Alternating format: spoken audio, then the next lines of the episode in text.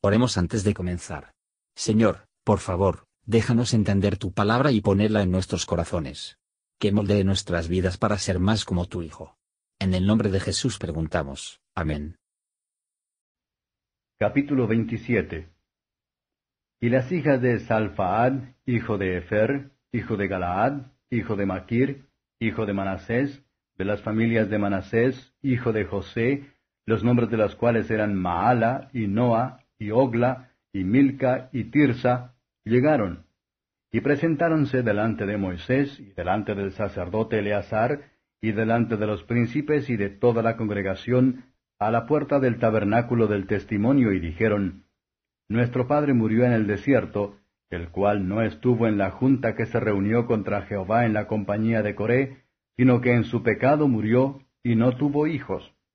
¿Por qué será quitado el nombre de nuestro padre de entre su familia, por no haber tenido hijo? Danos heredad entre los hermanos de nuestro padre. Y Moisés llevó su causa delante de Jehová. Y Jehová respondió a Moisés diciendo, Bien dicen las hijas de Salfaad, has de darles posesión de heredad entre los hermanos de su padre, y traspasarás la heredad de su padre a ellas. Y a los hijos de Israel hablarás diciendo, Cuando alguno muriere sin hijos, traspasaréis su herencia a su hija. Y si no tuviere hija, daréis su herencia a sus hermanos. Y si no tuviere hermanos, daréis su herencia a los hermanos de su padre. Y si su padre no tuviere hermanos, daréis su herencia a su pariente más cercano de su linaje, el cual la poseerá. Y será a los hijos de Israel por estatuto de derecho, como Jehová mandó a Moisés. Y Jehová dijo a Moisés, Sube a este monte Abarim, y verás la tierra que he dado a los hijos de Israel. Y después que la habrás visto, tú también serás reunido a tus pueblos, como fue reunido tu hermano Aarón. Pues fuisteis rebeldes a mi dicho en el desierto de Sin, en la rencilla de la congregación, para santificarme en las aguas a ojos de ellos. Estas son las aguas de la rencilla de Cades en el desierto de Sin. Entonces respondió Moisés a Jehová diciendo, Ponga Jehová, Dios de los espíritus de toda carne, varón sobre la congregación, que salga delante de ellos y que entre delante de ellos, que los saque y los introduzca, porque la congregación de Jehová no sea como ovejas sin pastor. Y Jehová dijo a Moisés, Toma a Josué, hijo de Nun, varón en el cual hay espíritu, y pondrás tu mano sobre él, y ponerlo has delante de Eleazar el sacerdote, y delante de toda la congregación, y le darás órdenes en presencia de ellos. Y pondrás de tu dignidad sobre él, para que toda la congregación de los hijos de Israel le obedezcan. Y él estará delante de Eleazar el sacerdote, y a él preguntará por el juicio del Urim delante de Jehová. Por el dicho de él saldrán, y por el dicho de él entrarán, él y todos los hijos de Israel con él, y toda la congregación.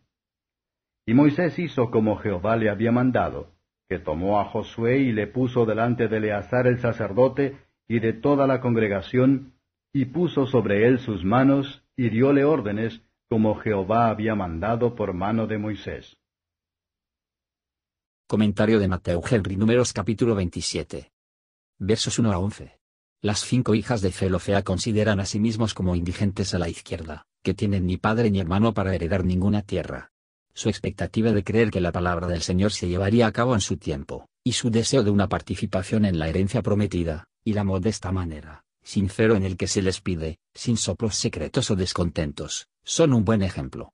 Piden una posesión en la tierra de Canaán. En esto, descubrieron, 1. Fe fuerte en el poder y la promesa de Dios, en relación con la entrega de la tierra de Canaán a Israel. 2. Y el deseo ferviente de un lugar y un nombre en la tierra de promisión, que era un tipo de cielo. 3. Respeto y honor por su padre, cuyo nombre era querido para ellos ahora se había ido. Nunca había hecho nada que pudiera impedir la reivindicación de sus hijos. Es un consuelo para los padres cuando vienen a morir, si a pesar de que han dolido por su propio pecado, sin embargo, no son conscientes de cualquiera de esos pecados que Dios va a visitar a sus hijos. Dios es quien da juicio.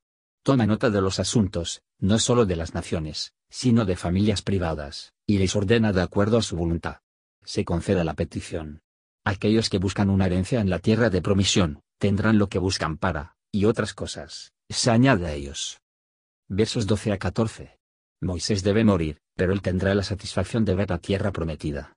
Esta vista de Canaán manifestó su perspectiva creyente de la patria mejor, es decir, la celestial. Moisés ha de morir, pero la muerte no le corte, solo lo lleva a descansar con los santos patriarcas. No es sino a morir como murieron, después de haber vivido como ellos vivieron, y como su final fue la paz. ¿Por qué deberíamos temer ningún mal en el paso de ese valle oscuro? Versos 15 a 23. Espíritus envidiosos no aman a sus sucesores, pero Moisés no era uno de ellos. Deberíamos preocuparnos, tanto en nuestras oraciones y en nuestros esfuerzos, para la nueva generación, que la religión puede mantenerse y avanzar, cuando estamos en nuestras tumbas.